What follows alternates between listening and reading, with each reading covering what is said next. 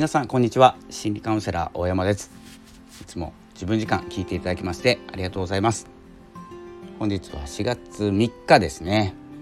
日曜日ですね。いいお天気が続いております、えー、皆様の、えー、お住みのところはどうでしょうか？ということで。えっ、と今日はですね日曜日です。日曜日で昨日ですね、えー、この言葉にしていくっていうのを、え、記事を書いたんですけれどもノートの方で、えー、ちょっとですね今スタンド FM とボイシーの方を聞いていてですね、えー、思ったことがあるのでシェアしていこうと思います。えー、この番組はいつも自分時間といってですねいつも自分を過ごす自分を生きるということにですねまあ他人他人を生きていることはないと思うんですけど他人寄りに誰か寄りになってしまうっていう心をですねこうギュッと戻すというつもりで、えー、自分の心をこう取り戻すっていう放送になっております。よろしければ、えー、少しお時間をください。それでは、えー、言葉にしていくっていうことを書いてですね、まあ、言葉にしていくっていうのはどんなことかというと,、えーと、昨日記事に書いたんですけどはっきり言葉になっていないモヤモヤ感とかですね発生する感情を言葉にしていくそしてまあプラスもマイナスもなんですけどマイナスの場合は何て言うんですかねこう抑えるっていうあの訓練が私たちされているので抑えてしまっているうちに何か違う感情と混ざり合ってですね誰かにぶつけてしまう言いやすい人に言ってしまうっていうことが良くないことなのでしっかりとまあ言葉を選ばないで言うとムカつく人にはムカつくって言わなくていいんですけどムカつくっていう言葉を当てはめてしまわないと例えば会社にて嫌いな上司がいて嫌な言葉をかけられた時にこれ上司じゃなくてもいいんですけど嫌な言葉をかけられた時に抑えますよね。まあ、そのまま反論する人もいると思うんですけど抑えた時にそれ持って帰るんですよ。で家に帰って、えー、奥さんや旦那さん、まあ、お子さんもいらっしゃると思うんですけど友達っていうのはなかなかないんですけどね、まあ、ぶつけてしまうと何かトリガーみたいなものきっかけですね。きっかけになっているものを見つけてぶつけてしまう。そのイライラとかムカつきっていうのはその相手が発信しているわけではなくて上司とか最初に言葉をかけた人が発端になっている。でも何か一言何かの態度で家にいる方言いやすい方にぶつけてしまう。これはあの心がストレートに伝わっていなくて物事もよじれていきますよね。よじれるっていうんですかね。ねじれていくっていうか。ストレートではないんですね。なので上司はイライラする言葉をかけた。それと,、えーと、目の前のことっていうのは別物だと考えてですね、えー、心を言葉にしていく。当てはめていく。こう分けていくっていうことですね。そういうことをですねお伝えしたんですけどこれ私がですね、まあ、2020年2020年2020年の6月か8月ぐらいに音声配信を始めて始めたということはやっぱ聞くことも増えたんですよ。でオーディオブックとか、えー、で読書したり、えー、スタンド FM ボイシーあとはポッドキャストとかを聞くことが増えたんですけどなぜこう音とか声を聞いているかというと僕ですね普段あまり人と関わらないというかネット中心で活動しているんですけれどもって思った時にその頃からなんですね。あまりこう言葉を交わさなくなった、まあ、電話はしますけど。そうなると文章を読んでいて何か反論ってなかなかしないんですよ。これ僕だけかもしれないんですけど、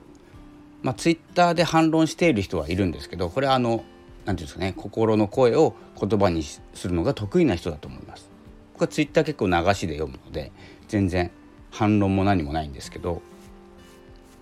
そうなった時に音声とか聞いているといやそんなこと言ってもなとかいやそれは違うなとかっていうぶつかりが出てくるんですね。良くも悪くもだと思いますけど。するとまあ何て言うんですかね発展していくんですよ。あ自分の考えってこうなんだだったら発信してみようとか。ということで音声というのはなぜ音声をやっているかなぜ音声を聞いているかというとこの少なくなってきた交流、まあ、今は増えましたけどねまた減ると思いますけどこう文字と自分で対話していると文字と自分の感情ってぶつかり合わないと思ってるんですね。で他の人の言葉を聞くとあ自分はこういう意見を持っているなっていうことに気づけるんですね。文字もまあ気づけないこともないんですけど単体であるものでしかない。わかりますかね？単体なんですよ。相手の文章自分の心みたいな。それが声と心ではぶつかると思ってるんですね。映像もそうかな。映像に関してもぶつかり合うことがあってぶつかることで何かが生まれる。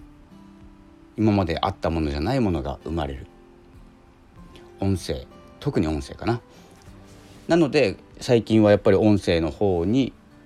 えー、傾傾いているのかなと思います。どうですか？意見のぶつかり合いって何か生まれるじゃないですか。新しいもの。でやっぱり新しいものを生んでいかなきゃいけなくてそれは一人の頭の中ではできないんですけど誰かの声を聞いたりしているとそれと自分の心がぶつかるんですね。で心の心を言葉にしておくと言葉と相手の言葉がぶつかっていくので新しいひらめきとか何かヒントが得られるような気がしております。